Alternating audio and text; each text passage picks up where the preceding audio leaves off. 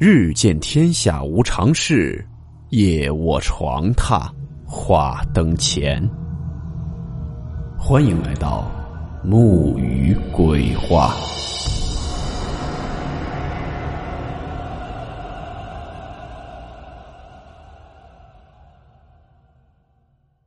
大家好，我是木鱼。今天的故事来自网友小怪兽分享。故事名称：换胎。温馨提示：本故事含有未经证实的内容和边缘化知识，部分内容超出普遍认知。如感到太过冲击自己的主观认知，请大家当做故事，理性收听。还在肚子里的孩子，可能被人替换了。网友肖怪兽，以下简称怪哥。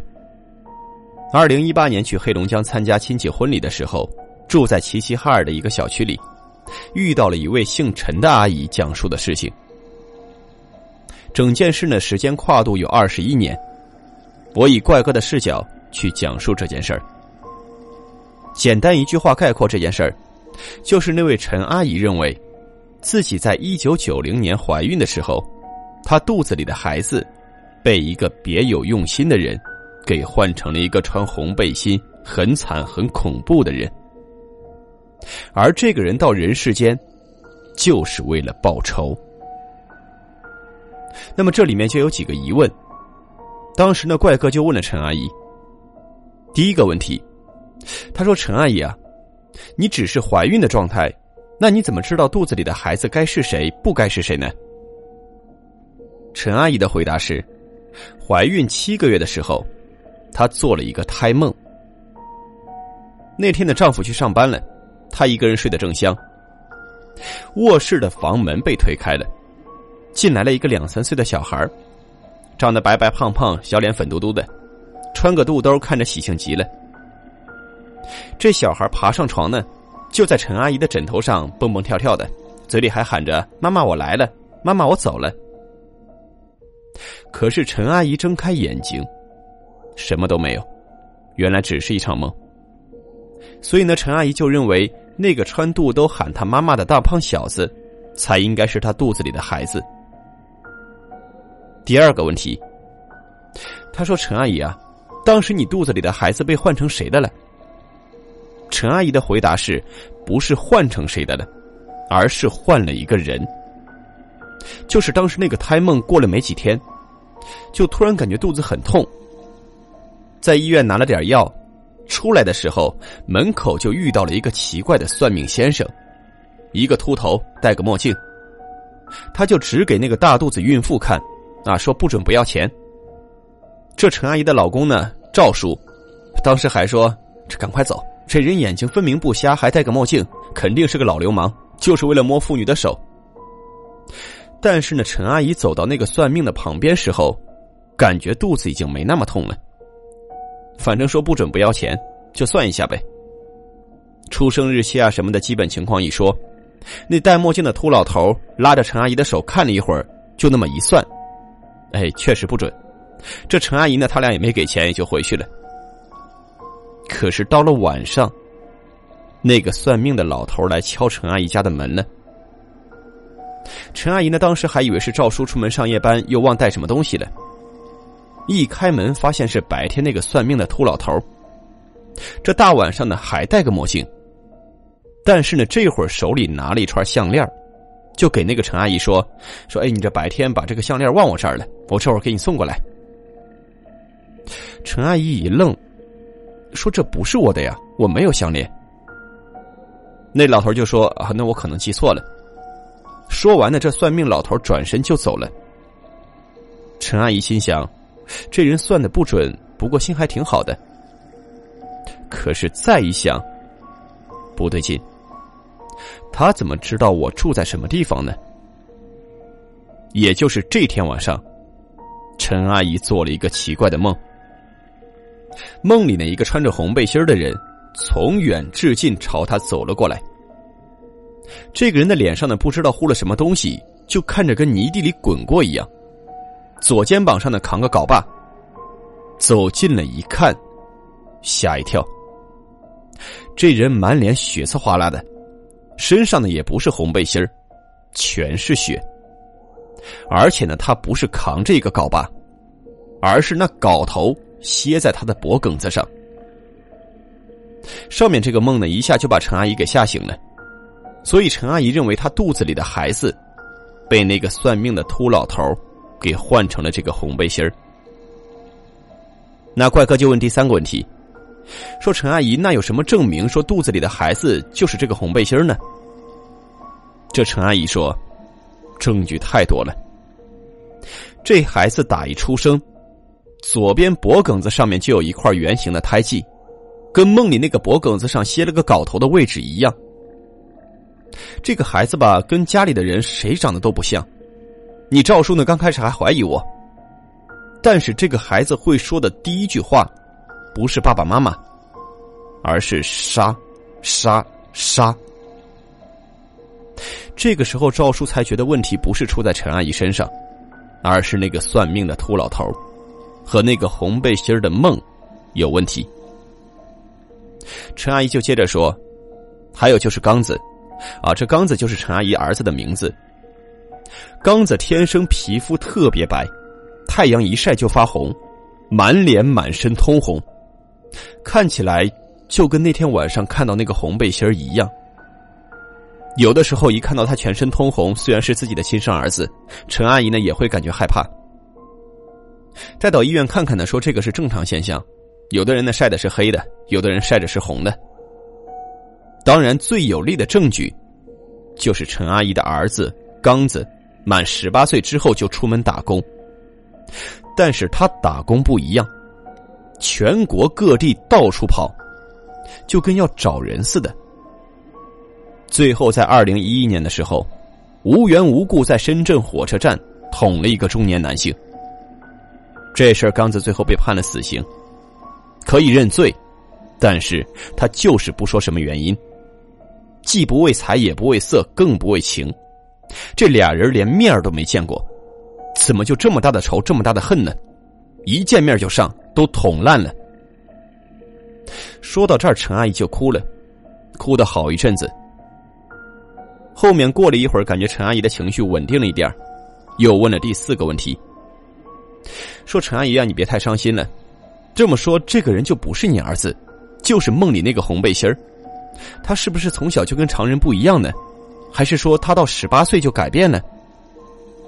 谁知道陈阿姨一听这个话，突然就生气了，也不哭了，就站在这个椅子上，就指着怪哥大骂，说：“他怎么不是我儿子？”我生的，我养的，从小到大我付出了多少心血，他怎么就不是我儿子了？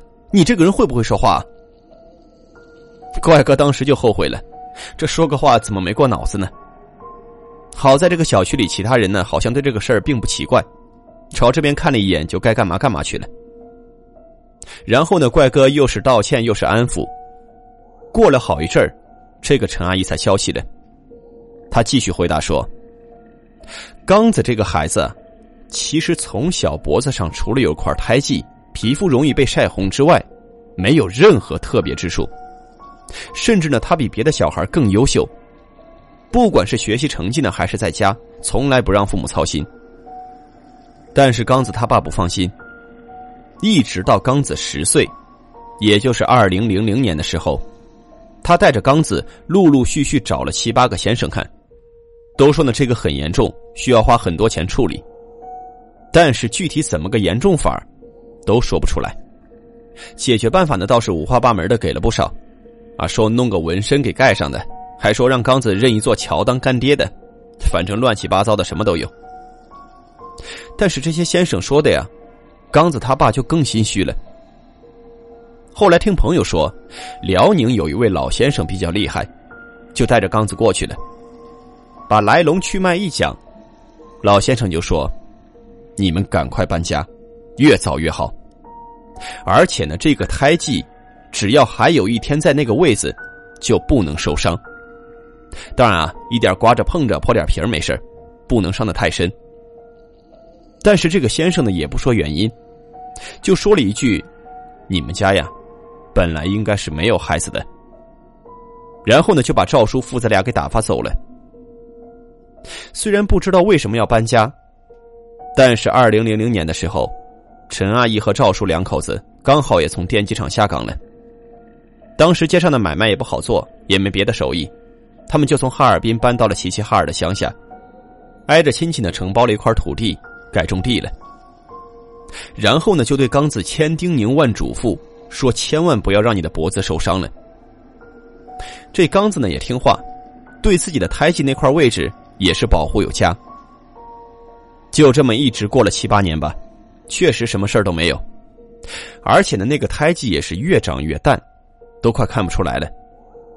也可能是人长大了，皮肤撑开了吧，这胎记就淡了。但是在刚子十八岁那年。还是出事了。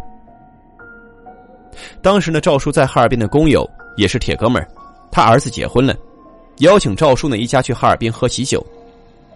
一回到哈尔滨，全是熟人，各种叙旧。吃完饭呢，又聚在一起聊了会儿天一看时间呢，都下午了。这陈阿姨他们一家当天就没有回齐齐哈尔，决定在哈尔滨住一晚。找到宾馆呢，距离他们原来的家挺近的。这刚子就说想去老房子里转一转，回忆一下童年。刚子这一去，再回来宾馆，就跟变了一个人一样，满脸怒容，眼神凶恶，是心事重重。走到陈阿姨和赵叔的宾馆房间之后呢，刚子是直接下跪，一边磕头一边说：“他不去验兵了，要去打工。另外呢，感谢父母二老这一十八年来的养育之恩，儿子不孝。”余生的能还多少恩情算多少，如有来生，来生再报。这话说的就跟要去牺牲一样，给二老吓得呀，连忙上去扶。这陈阿姨眼尖，一眼就看见刚子后脖梗子上的那个胎记位置被伤了，伤的还有点深。看到这里，陈阿姨当时心里就一凉，一边给刚子处理伤口。一边就说：“这是怎么了呀？”刚子也不解释，也不起来，继续跪着，就说：“爸妈，你们也别怪当年医院门口的那位算命先生，为了我呀，如今他也活不了几天了。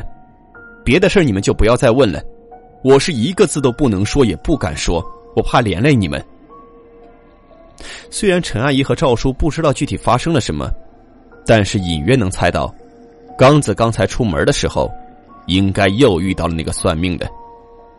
而且现在刚子已经不再是他们乖巧懂事的儿子了。当晚呢，是一家三口抱在一起痛哭难止。第二天一早，刚子也没打招呼，直接就从哈尔滨出发打工去了。从二零零八年到二零一一年，这一走呢就是三年。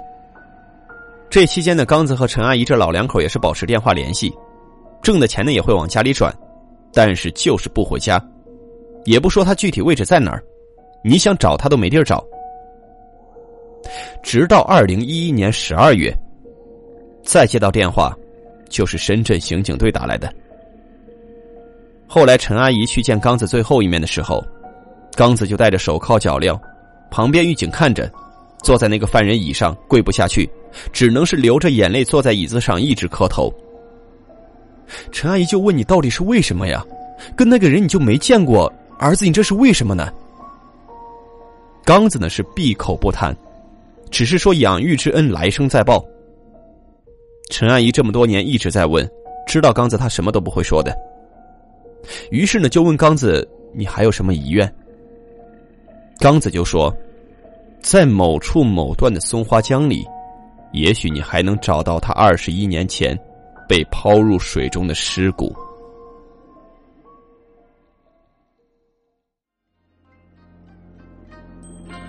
好了，我们今天的故事到此结束，祝您好梦，我们明晚见。